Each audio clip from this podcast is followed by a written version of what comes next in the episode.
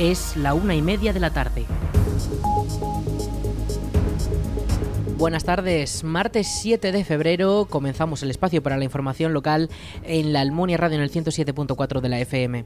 Les habla Rich Gómez, arranca una nueva edición de la Almunia Noticias.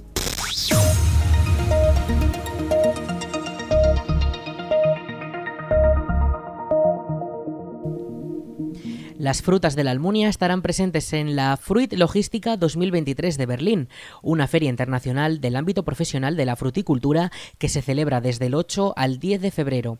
La empresa almuniense Orchard Fruit tendrá su propio espacio en el recinto bajo el paraguas de la marca Aragón Alimentos Nobles que impulsa el gobierno de Aragón. La almuniense compartirá espacio con otras 10 asociaciones y empresas frutícolas aragonesas que tendrán la oportunidad de exponer y dar a conocer todos sus productos. Contarán con un espacio de 150 metros cuadrados en total en los que cada empresa tendrá su parcela que ha sido financiada al 40% por la DGA como ayuda para promocionar los productos locales. Desde el Gobierno de Aragón señalan que el modelo de participación agrupada en las ferias comerciales de carácter internacional incentiva la exportación de productos agroalimentarios aragoneses. Muestra de ello son las últimas cifras de exportaciones, ya que en 2021 Aragón exportó más de 150.000 toneladas de fruta, con la nectarina a la cabeza con 50.000 toneladas, seguida del melocotón con otras 45.000 y la cereza con 12.000 toneladas también. Todas estas cifras traducidas suponen unos 238 millones de euros. El Salón de Plenos del Ayuntamiento de la Almunia albergará este martes una nueva sesión ordinaria con los concejales municipales. La subasta de parcelas será uno de los puntos destacados del Pleno Municipal que se celebrará mañana martes, un asunto en el que ya se han interesado empresas como la farmacéutica Novartis, que ampliará sus instalaciones y supondrá la creación de nuevos puestos de trabajo locales.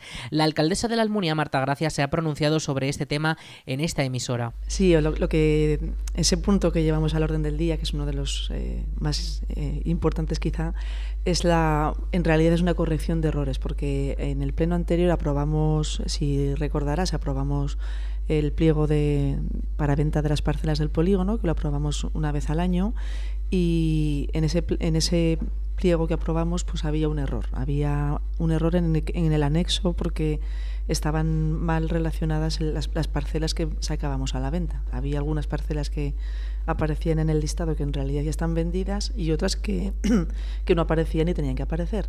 Así que al, al remitirlo al Gobierno de Aragón, que son los que nos tienen que autorizar finalmente la venta, pues se dieron cuenta de ese error y nada, pues traemos a, aprobar la corrección de errores, que además nos corre prisa porque ya tenemos una, a, a, la empresa, a Novartis, que está esperando a poder comprar parcelas para poder ampliar sus instalaciones, así que tenemos que hacerlo con rapidez porque lo importante es que, uh -huh. bueno, pues tanto Novartis como cualquier otra empresa que se quiera poner en el polígono, ampliar su actividad o de nuevas, pues, pues dispongan cuanto antes de esas parcelas. Pero vamos, es un, el punto en sí es, es, sencillo. Además, otros de los puntos proponen la catalogación del Festival de Cine de la Almunia como actividad de interés turístico de Aragón, que coincide con el estreno del certamen como preseleccionador de cortos para los premios Goya o también la dación de cuentas en ciertos temas administrativos del consistorio. El pleno se celebrará este martes a las 6 de la tarde en el Ayuntamiento almuniense y podrá escucharse íntegramente en directo desde esta emisora en el 107.4 y en la Almunia y posteriormente en nuestra web bajo demanda.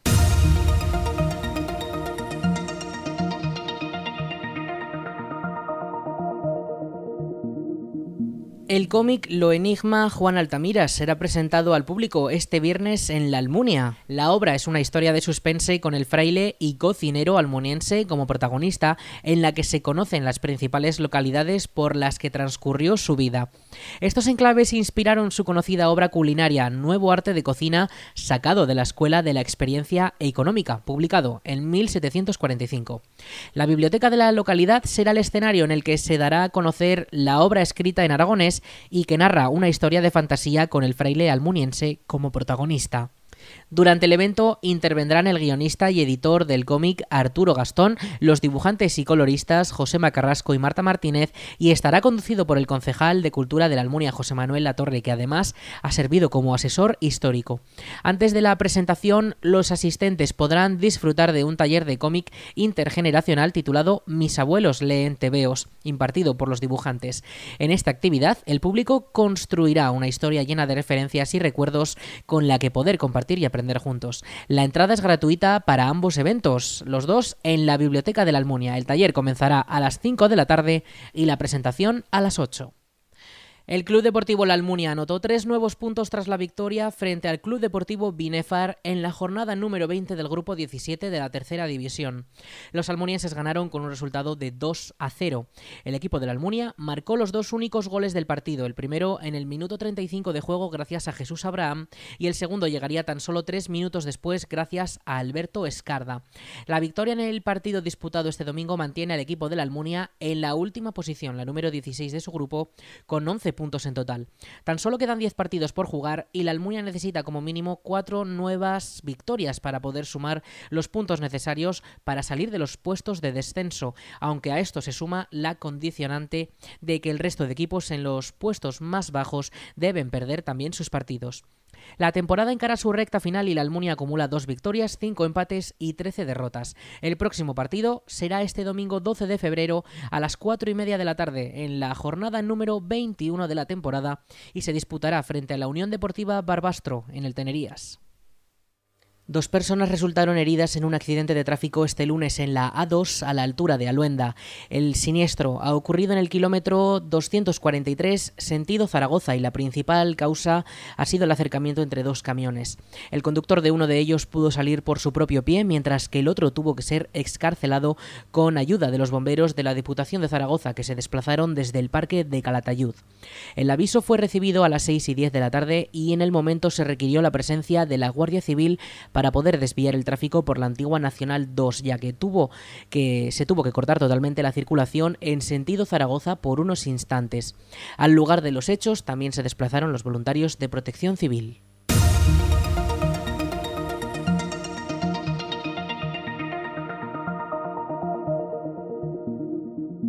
La comarca de Valdejalón ha aprobado sus cuentas de 5 millones de euros para 2023 con un crecimiento del 5,6% respecto al presupuesto de 2022. La Administración comarcal aprobó este martes las cuentas en las que se incluyen servicios como la recogida de basuras, los servicios sociales para personas necesitadas o las actuaciones turísticas y deportivas. Escuchamos a Juan José Moreno, vicepresidente de la comarca de Valdejalón. Eh, no tenemos eh, ese dinero que realmente demandamos porque son cuotas fijas, son parte fija que nos manda el gobierno de Aragón, con lo cual tenemos que atender unos servicios, somos prestadores de servicios básicamente, con la asistencia social, con, con toda, eh, mm, toda la planta baja de la comarca, eh, pues eso, pues la atención a nuestros mayores, a los recursos, a las urgencias, eh, la ayuda a domicilio y bueno, pues es una buena parte de, este presupuesto y como digo, somos prestadores de servicios. Mm, a partir de ahí podemos hablar que también se prestan otros servicios como la recogida de basura, que aunque es un servicio que la tenemos la encomienda de gestión los ayuntamientos a la propia comarca para que la comarca sea quien licite, que tengamos todos un precio mucho más mm, mucho mejor y nos podamos beneficiar y automáticamente se repercute el gasto a cada ayuntamiento. Por ejemplo, eh, la Almunia, el, monto total del, del, contrato tiene un 20, un 2107, creo recordar, que es el monto total del contrato, con lo cual, si son 1000, pues ya sabes que 217 mm, son para ti. Eh, y luego nos queda toda arte de áreas, delegaciones, que lógicamente siempre, siempre queremos más. Aquí ya contamos a veces cómo, cómo cómo hacemos, cómo realizamos los proyectos que independientemente sean de deportes, de turismo, de medio ambiente, con las competencias que tenemos. Las cuentas contarán con la flexibilidad que les da la suspensión temporal de la regla de gasto y la estabilidad presupuestaria, por lo que la Administración comarcal tendrá permitido hacer modificaciones presupuestarias. Querríamos tener en lugar de 5 7 millones o 6 para tener mucho más dinero y nuestras competencias poder realizar más servicios.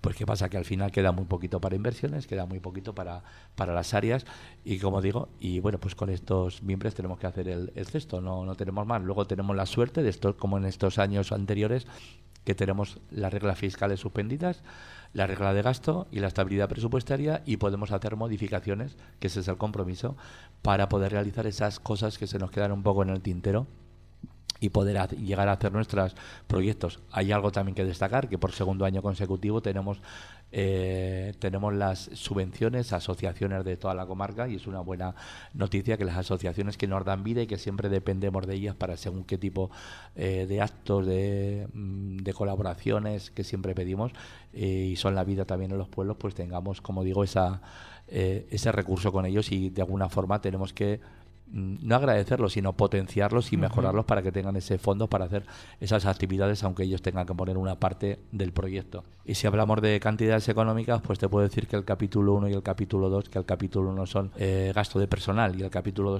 2, es gasto corriente, mantenimientos, eh, gastos de áreas, pues ya suman el 80%. Si de 5 millones el 80% son 4 millones, ya sabemos que 4 millones Mm, están ya adjudicados. El resto de millones son transferencias, que aunque parezca mucho, pero son transferencias, pero queda muy poquito para, como digo, para las inversiones. Las cuentas salieron adelante gracias a los votos a favor de PSOE y CHA. Por su parte, Ciudadanos, PAR y el Partido Popular se abstuvieron. Vox, por su parte, votó en contra de las nuevas cuentas comarcales. El vicepresidente ha señalado que el porcentaje de cumplimiento de los últimos presupuestos de la comarca de Valdejalón ha sido siempre bastante alto y espera que la situación de estabilización de empleo a la que también debe someterse la institución comarcal no cambie las cosas ahora. El Centro de Gestión Ambiental, conocido también popularmente como el Punto Limpio, informa de que los pequeños agricultores de la Almunia podrán depositar allí sus gomas de riego para su posterior tratado y reciclado. Para poder gestionar eficazmente las descargas, la entidad ruega que se avise previamente mediante el número de teléfono 628 235 804. La campaña de recogida de estos materiales estará activa para todos los pequeños agricultores de la localidad hasta el 15 de marzo. Recordamos el teléfono 628 235 804.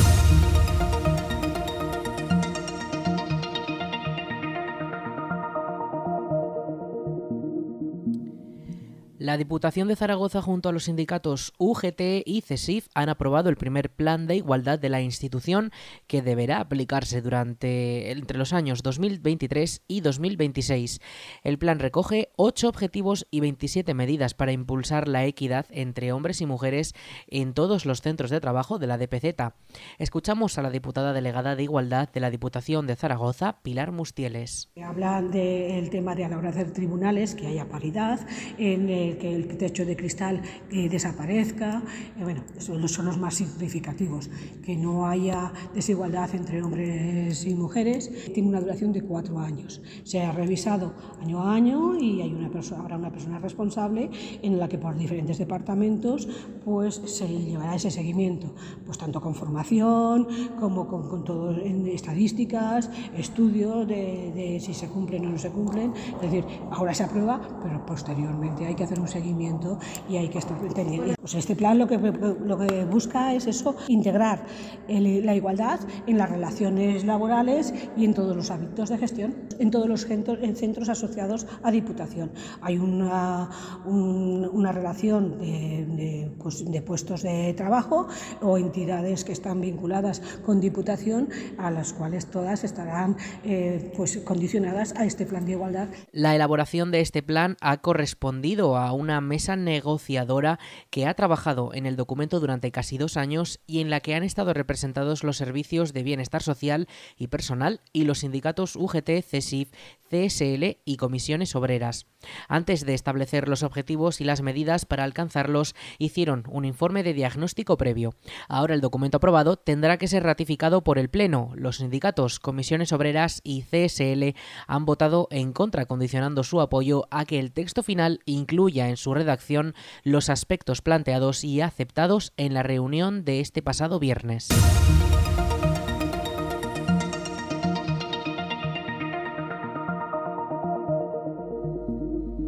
Los bomberos de la Diputación de Zaragoza alertan del riesgo de no realizar un buen mantenimiento de chimeneas, estufas y demás equipos con los que combatir el frío de estos días, así como de la importancia de hacer un uso correcto de los mismos. Con la bajada de temperaturas típica de esta época del año, se intensifica la utilización de estos aparatos y con ello el número de incendios en viviendas originados por estas causas, por lo que es fundamental revisarlos antes de ponerlos en marcha y utilizarlos correctamente. Escuchamos al jefe de intervención del Servicio Provincial de Extinción de Incendios de la Diputación de Zaragoza, Manuel Martínez. En muchas ocasiones lo que ocurre es que no se hace un adecuado mantenimiento y limpieza de estos aparatos de combustión. Por ejemplo, en las chimeneas pues es muy recomendable limpiar el tiro de la chimenea todos los años antes de empezar la temporada eh, para evitar el hollín que se acumula en las paredes del tubo de evacuación de humos que puede hacer de combustible. Y en el caso de las estufas, calderas de gas, todo este tipo de aparatos que generan combustión, pues hay que hacer una revisión de mantenimiento con un mantenedor autorizado para comprobar que la combustión sea completa y no pueda generar monóxido de carbono. Llamar al teléfono de emergencias 112 porque hay veces que suponemos que van a venir en nuestra ayuda y nadie ha avisado y bueno, si podemos intentar acabar con el incendio con seguridad, pues lo haremos, siempre en parejas, no estar nunca solo. Y si vemos que no va a ser posible que nosotros podamos apagar ese conato, pues entonces cuando tenemos que llamar al 112, avisar a los profesionales, que son los bomberos, y abandonar la vivienda. Abandonar la vivienda cerrando puertas a nuestro paso. Eso es muy importante. Tenemos que sectorizar el lugar donde se haya, se haya iniciado el fuego para evitar que el humo de esa combustión eh, se propague a otros, otros recintos, a otras habitaciones. es importantísimo. Eh, cerrar la puerta de fuego para, garantizar la seguridad del, resto del bloque, de la vivienda. Hay que acordarse de coger las llaves también, porque muchas veces abandonamos la vivienda sin llaves y luego los bomberos tienen que forzar la puerta. No se debe utilizar los ascensores en caso de que haya un incendio si en, la habitación o en la, vivienda hay humo, es aconsejable, por supuesto, caminar agachado, que es donde vamos a encontrar eh, la atmósfera más limpia. El humo siempre sube hacia arriba y va a haber más calor y, es tóxico. Y nada, esperar fuera los servicios de emergencia para indicarles dónde se ha producido el incendio. Este año, la verdad es que aún no ha comenzado fuerte ¿no? el tema de los incendios por calefacciones ya que se ha retrasado un poco el frío. Pero sí que esperamos que haya un repunte en el tema de chimeneas porque hemos visto que se ha aumentado mm, de una manera muy importante la compra de leña. Entonces, pues claro, es previsible que se vaya a hacer más uso de, las chimeneas, ¿no? con esto de todo el encarecimiento de, los otros combustibles, del gas, de la gaso, del gasoil, que se utilizan habitualmente, pues este año preveemos que va a haber un aumento también de incendios de chimenea y si es posible que no, que no ocurra con estos consejos de prevención. Antes de comenzar a usar las chimeneas, estufas y diferentes aparatos de combustión, es necesario hacer una revisión. En el caso de las chimeneas, por ejemplo, el hollín acumulado desde el último uso puede quemarse al ser un combustible, lo que provocaría un incendio. En el caso del resto de aparatos ocurre lo mismo, es imprescindible revisar asimismo las estufas de butano y sus quemadores, por ejemplo, ya que una incompleta combustión genera monóxido de carbono cuyo riesgo es letal, ya que provoca una intoxicación por ello es aconsejable disponer de detectores de humo y de monóxido de carbono si tenemos estos aparatos. También es fundamental no sobrecargar los circuitos eléctricos, ya que en muchas ocasiones tener enchufados demasiados aparatos en un mismo enchufe provoca un cortocircuito que puede desembocar en un incendio en una vivienda. Desde la DPZ, desde el Departamento de los Bomberos, eh, dan varios consejos para actuar ante un incendio. El primero de ellos es llamar al teléfono de emergencias al 112. A veces se da por supuesto que alguien llama, pero no siempre es así y podemos aportar llamando nosotros mismos. Otro de los consejos es cerrar todas las puertas y ventanas posibles, tanto en la habitación donde haya comenzado el siniestro, para evitar que el fuego y el humo se extiendan por toda la, vivienda como el resto de la casa.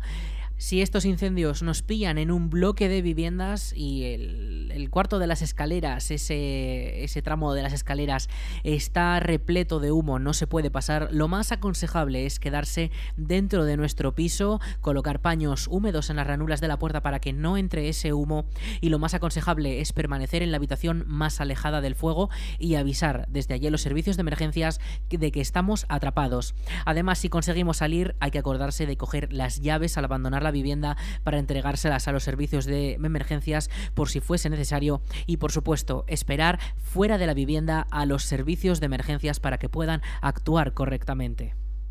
Vamos con la previsión del tiempo.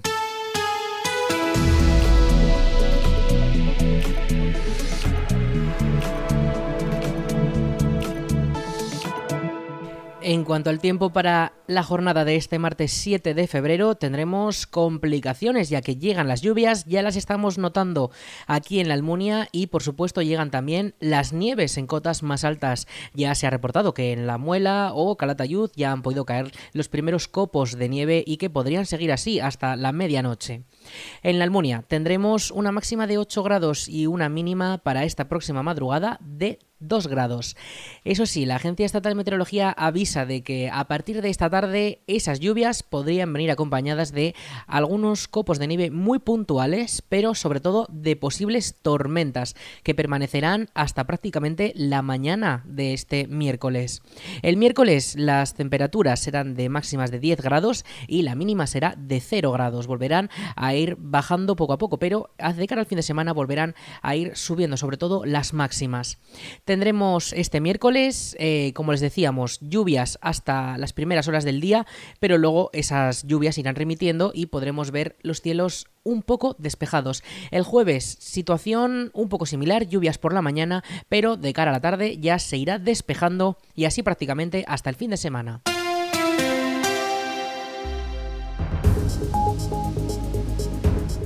Hasta aquí la información local en la Almunia Radio. En unos minutos a las 2 toman el relevo nuestros compañeros de Aragón Radio Noticias. Más información en laalmuniaradio.es.